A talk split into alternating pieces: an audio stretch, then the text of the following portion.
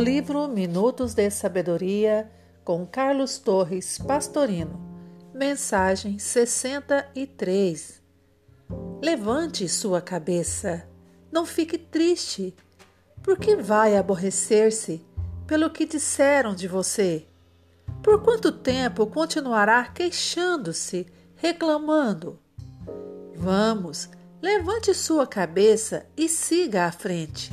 Você é filho de Deus.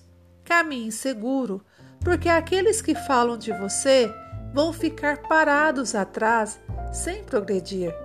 E quando eles perceberem, você já progrediu tanto que eles o perderam de vista.